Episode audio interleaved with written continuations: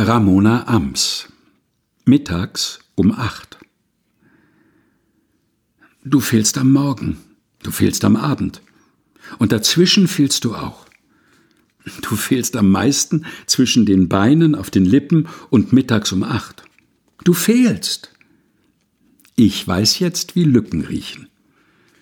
Nur im Kopf, da bist du dauernd und tust so, als sei es normal, eine Lücke zu sein. Am Morgen, am Abend und dazwischen auch. Mir fehlt der Mantel und die Mütze. Mittags um acht. Du. Ramona Ams. Mittags um acht.